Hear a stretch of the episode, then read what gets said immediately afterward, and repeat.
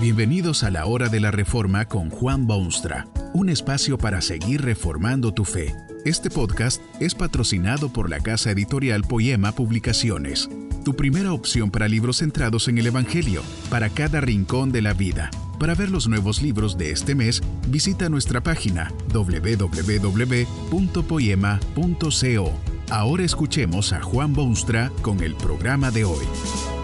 El nombre lo dice. Es el título de la conferencia que presenta a continuación el reverendo Juan Bonstra y está basada en las palabras bíblicas de Mateo 1:23. Una virgen concebirá y dará a luz un hijo y llamará su nombre Emanuel, que traducido es Dios con nosotros.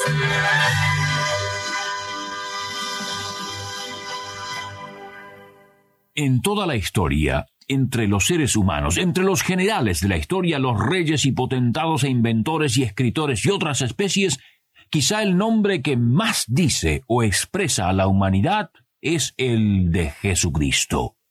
Cierto es que se le han dado muchísimos nombres y que hay que elegir. Esta es una lista, parcial por cierto, de los nombres que se le han asignado. Hijo de Dios, Nazareno, Cristo, Divino Maestro, Salvador, Profeta de Nazaret, Mesías, Hijo del Hombre. Cualquiera de esos nombres dice volúmenes sobre quién era Jesús o qué vino a ser. Si uno jamás hubiese oído una sola palabra sobre Jesucristo, sabría suficiente de él con tan solo conocer sus nombres. Su nombre lo dice. Es precisamente en vista de esta multitud de nombres que se le dan que resulta ignominioso y hasta deshonesto oír por ahí eso de que Jesucristo es un revolucionario o un pacifista o un cualquier otra cosa. Jesús era eso ciertamente, pero era mucho más que eso, como su larga colección de nombres lo indica la costumbre de comparar a Jesucristo con otros personajes de la historia, con un Gandhi de la India o un Sócrates de Grecia, también resulta temerario porque la comparación solo puede ser parcial en cierto aspecto de su personalidad o en algún ángulo de sus enseñanzas. Es posible que Jesucristo sea como tal o cual, pero Jesucristo es algo especial, sui generis como su nombre lo dice. Hay especialmente dos nombres de este personaje que dicen muchísimo sobre quién era y qué hizo. Uno es Emanuel. Traducido al idioma castellano significa con nosotros Dios. Esto podrá parecer misterio para muchos, y lo es. Es humanamente inconcebible que Dios tome forma de hombre y se moleste en vivir en su ambiente. Los dioses que surgen en la imaginación humana casi siempre viven en remotas regiones, están abismalmente separados y sólo manipulan a los mortales desde sus moradas escondidas. Pero el Dios de la Biblia vino a vivir con las criaturas en la persona de Jesucristo, el Emanuel, con nosotros Dios. Su llegada al mundo fue el cumplimiento de un prolongado preludio de ansiosa expectativa. Se esperó su arribo desde la antigüedad, aunque no siempre se supo con claridad qué forma tomaría su aparición. Algunos detalles habían sido revelados por Dios, pero la interpretación fue muchas veces extremadamente humana y por eso incompleta e incorrecta. En su inmensa mayoría reinaba por doquier un espíritu de expectativa, las madres hebreas codiciaban la oportunidad de tener hijos varones, porque uno de ellos podría ser el Mesías prometido, el Emanuel que cumpliría el sueño de la nación entera. De vez en cuando Dios renovaba la promesa y las esperanzas recibían nuevos impulsos.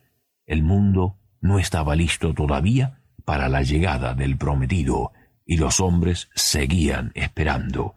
Cuando llegó al fin, el mundo entero se conmovió, porque magos de lejanas tierras llegaron a Jerusalén con sus presentes preciosos. Humildes pastores dejaron sus ganados a la intemperie para ir a adorarle, y aun los ángeles del cielo dejaron su habitación habitual para venir a cantar sobre los campos de Belén.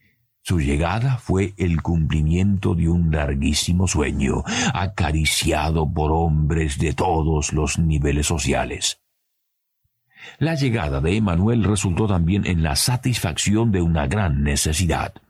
Hubo tiempos en que la comunión entre el hombre y Dios era perfecta. En el paraíso, Dios venía de visita como viene un amigo a conversar e intercambiar pensamientos. Pero cuando el hombre pecó, Dios prácticamente se retiró del ambiente humano. Dada su santidad, no le era posible estar en contacto con su criatura contaminada. Cierto es que no lo abandonó totalmente a su merecido destino, sino que puso en el mundo una presencia simbólica. El tabernáculo, que los judíos edificaron en sus andanzas representaba la presencia de Dios. Y en el templo existía el lugar santísimo en el cual moraba la divinidad. Pero aparte de ese simbolismo, el hombre vivía en absoluta soledad. Ambulaba por los senderos del mundo sin dirección positiva siempre buscando la compañía de dioses parciales y subsistiendo con manjares espirituales que no satisfacían su hambre. Con frecuencia sufría seria indigestión. Cuando Cristo nació, su nombre fue Emanuel, con nosotros Dios. Ese gran vacío de la ausencia de Dios fue llenado hasta el borde. Dios vino al mundo, caminó por sus caminos, vivió en sus hogares, comió su comida, se quemó con su sol y se empapó de sus lluvias. Dios hecho hombre, el misterio de los siglos hecho realidad. El nombre lo dice. Emanuel, con nosotros Dios, con los hombres, dispuesto a la comunión y a la comunicación más directa y personal. El otro nombre digno de mención es Jesús. No le fue dado ese nombre por padres o parientes, vecinos o visitantes. Los recibió directamente del cielo, porque vino un ángel de aquellos lugares y ordenó que tal fuese su nombre. Llamarás su nombre Jesús, dijo el enviado celestial, porque él salvará a su pueblo de sus pecados.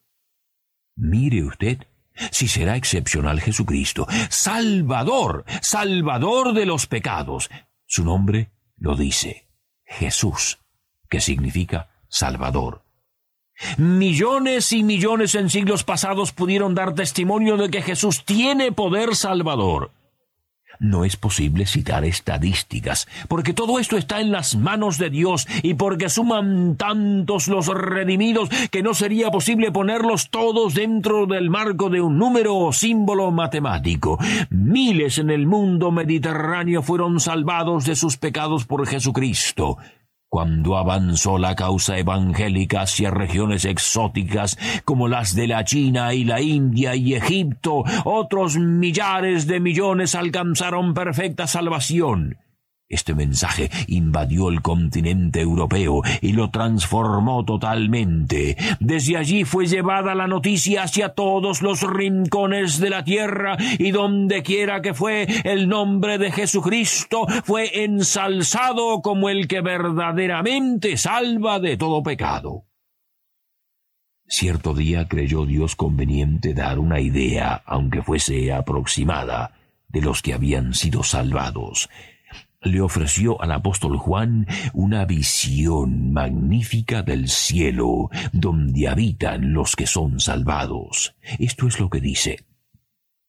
Después de esto miré, Y he aquí una gran multitud, la cual nadie podía contar, de todas naciones y tribus y pueblos y lenguas que estaban delante del trono y en la presencia del Cordero, vestidos con ropas blancas y con palmas en las manos. Pero no piense usted que Jesús solo salvó en tiempo pasado salva todavía.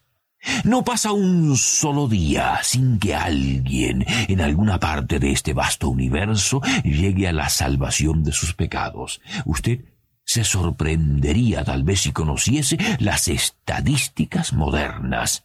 Tal vez no siempre sean estadísticas correctas por ser humanas y contienen ingredientes de error voluntario o de otra clase, pero no cabe duda alguna de que miles y millones en distintos países, lenguas y pueblos de la tierra están siendo salvados de sus pecados aplastantes por el poder de Jesús, aun en el caso de que haya quienes se burlen de estas cosas. Jesús seguirá salvando porque ese es su nombre, Jesús. Quienes se burlen hoy de él y de su compasiva oferta, también doblarán un día sus rodillas altivas ante quien será juez de toda la tierra. Mientras llegue ese día estupendo, Jesús seguirá salvando a diestra y a siniestra, centenares, millares, millones, en efecto, una multitud que ningún hombre podrá contar, serán salvados por él antes de que regrese en las nubes del cielo. El nombre lo dice, Jesús significa Salvador. ¿Qué ha hecho usted con ese nombre que la Biblia dice que es sobre todo nombre y el único en el cual puede el hombre ser salvo? ¿Es Cristo un concepto nada más en su mente? ¿Se limita quizá a una fría estatua ante la cual inclina usted su rostro? El nombre se lo dice. Emanuel es Dios con nosotros. Dios está dispuesto a tener comunión con usted, a vivir con usted, a luchar con usted en esta vida. Está dispuesto a salvarlo de sus pecados. Por eso llamó a su Hijo Jesús. Dios sabe que usted es pecador y Dios tiene poder para salvarlo, de ahí que envió su Hijo unigénito. Quienes le conocen personalmente dan testimonio de que no hay nombre más glorioso en toda la tierra, Jesús Emanuel. La palabra de Dios afirma que sólo Él salva. El nombre lo dice. Que este mensaje nos ayude en el proceso de reforma continua según la palabra de Dios. Si quieres profundizar en la exposición bíblica, puedes buscar más recursos en www.poema.co. Allí encontrarás libros que te ayuden a entender la palabra de Dios y aplicarla a tu vida. Poema, el Evangelio para cada rincón de la vida. Nos vemos en el próximo episodio de La Hora de la Reforma con Juan Bonstra.